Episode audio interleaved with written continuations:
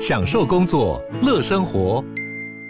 就算不在办公室，也能从容应对线上会议。HP Dragonfly 透过专业的 HP Presence 设计，内建降噪及会议快速键，搭配清晰的 Bang & Olufsen 音效，增强音讯及视讯功能。HP Dragonfly 顶级商务笔电，采用 Windows 11专业版，让您在会议中享有最佳的视觉和听觉品质。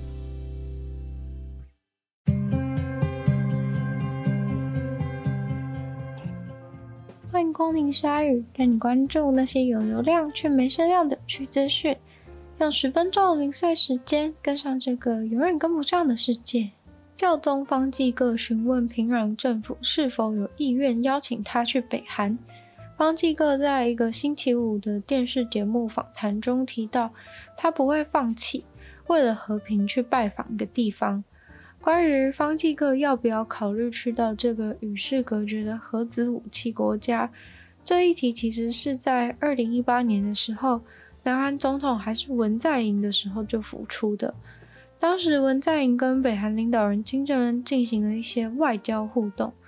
文在寅他自己本身是天主教徒，在一个外交高峰会的时候，跟金正恩说，天主教的教宗一定会受到热烈的欢迎。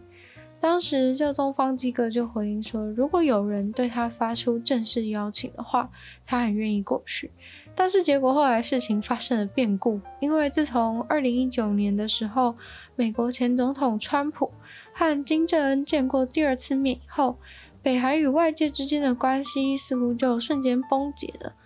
北韩与南韩和其他国家就断了联系，高峰会中讨论的内容也都搁置到现在。如今教宗方济各在各地政治局势都有所不同以后，又重新提起了此事，公开的表示，只要北韩邀请我，我不会说不。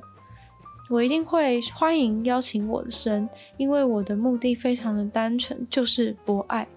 不过，北韩和南韩之间的关系最近又因为刚刚就任的鹰派总统尹锡悦而变得不太妙。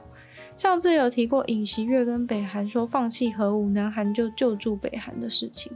另外，最近五月北韩不是有爆发几个疫情的案例吗？当时北韩就说会爆出案例，肯定都是南韩的错，是他们传染过来的，并威胁说要对首尔当局进行报复。然后北韩今年就马上进行了破纪录次数的武器演练，包含直接把洲际导弹用全射程射出去，这是自二零一七年以来的第一次无情发射。教宗一直希望的是朝鲜半岛能够和平。他认为朝鲜半岛上的人都是战争的受害者。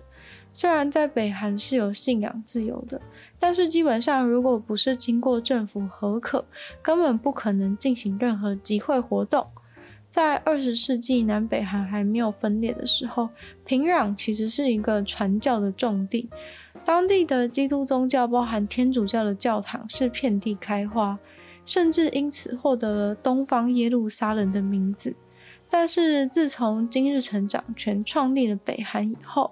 他认为基督宗教是一大威胁，所以把相关的人员全都处刑或是送去劳改，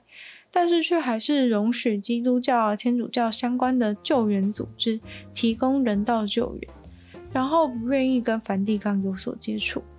当教宗方济各二零一四年拜访南韩的时候，他就表示会致力于协助南北韩的统一。随着社群软体称霸世界，小孩的梦想不再是歌手、演员，而是网红了。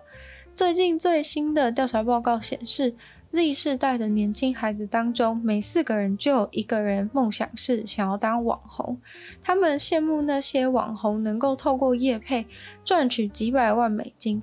但是都看不见人家承受的公众舆论批评的压力。年轻孩子想要当网红的欲望是大到他们愿意付钱成为网红。这个调查在二零二二年取样了一千个美国的十六到二十五岁的年轻人的意见。但这个结果当然也受到了地区差异的影响。西岸的年轻人是最想当的，有四十趴的年轻人都想要成为网红，在中西部只有三十三趴，南部有三十六趴，东北部则有三十九趴。在纽约，甚至有超过四十一趴的 Z 世代年轻人想要成为网红。西岸整体虽然比较高，但是洛杉矶大概是三十趴。相对的，回答不想要成为网红的人只有七趴。这次调查中还发现，拥有网红梦的男生比女生多。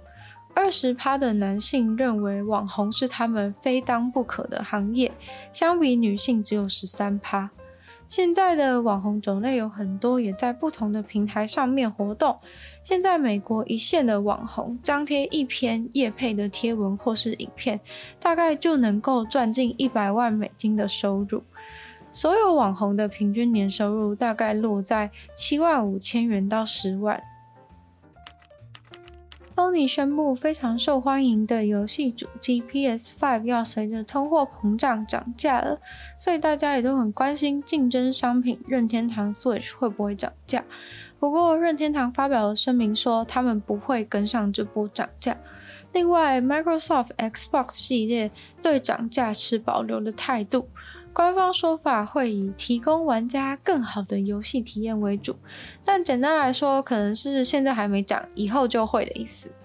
任天堂为了安抚他们的拥护者，公布了第八十二届董事会开会的讨论中，任天堂现任社长古川先生的说法。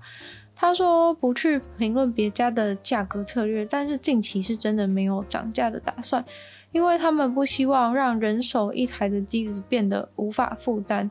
社长认为他们的竞争对手是全世界任何的娱乐商品或方式，并不是只限于 Xbox 还有 PS5 而已。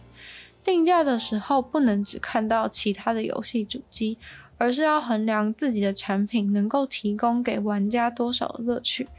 目前任天堂已经卖出了超过十亿台 Switch 主机了。他们不想要那么快让这个速度降下来，但也有评论家表示，去年他们透过推出 OLED 版本的 Switch 就已经是另类的涨价方式。过去任天堂他们涨价的策略也都是相对比较迂回的，不像 Sony 或是 Xbox 都是说涨就涨。这次主要是受到通货膨胀的影响，涨价的地点也跟汇率有很大的关系。像是 PS5 就率先在加拿大、墨西哥、中国和英国涨价，但涨价的风险来自于后疫情时代消费形态的改变。疫情期间钱都流入这种类型的市场，但是后疫情时代大家赚的钱都变少了，能掏出来花在娱乐产品的预算有多少就很难说了。有一只白头海雕抓了一只老鹰的宝宝来当晚餐，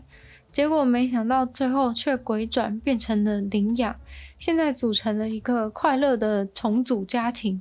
在加拿大观察到一只白头海雕从老鹰的鸟巢里面抓了它的幼鸟，正常的程序都是带回去吃的，结果没想到就在它躲回它的巢里的时候，白头海雕就决定不吃了。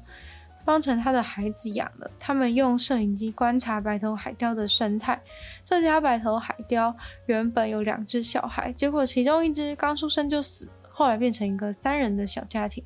结果有一天，妈妈出去抓了一只别家的孩子回来要当食物，但是过了很久都没有吃它。一开始自家的小孩跟外来小孩之间隔了一段距离，两个人都不敢互相的靠近。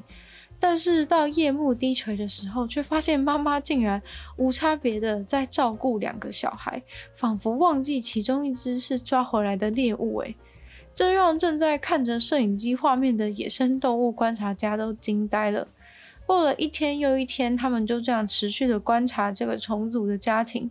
两只不同种族的手足就这样子渐渐的一起长大，关系也变得越来越好。在鸟巢里面，他们会互相紧靠在一起，被妈妈一起喂食其他老鹰的尸体。现在他们都已经在这个怪怪的虫族家庭里面成长茁壮，已经开始学飞，准备要离开这个家了。今天的鲨语就到这边结束了，再次感谢订阅赞助的会员 Z Z Z、选秋生、L V、黑牡丹、毛毛、K N、Jason、James、大龄男子，还有 Ian。就希望其他有意愿继续支持鲨鱼创作的朋友，在下方找到 Patreon 的链接，里面有不同会员等级还有不同福利给大家参考。也可以多多的把鲨鱼的节目分享出去，给更多的朋友知道，或者是在 Apple Podcast 帮我留星星、写下评论，也对这个节目的曝光和成长很有帮助。那也可以在任何留言区地方，像是 YouTube 留言给我，都会在回复。当然，也非常欢迎大家去收听我的另外两个 Podcast，其中一个是女友的纯粹物理性批判，没有时间更长主题性内容；另外的话是听说动物，当然是跟他们分享听动物的知识。那也可以就是去在我 YouTube 那边订阅一下，或者是追踪我的 IG。就希望鲨鱼可以继续在每周四跟大家相见，那下次见喽，拜拜。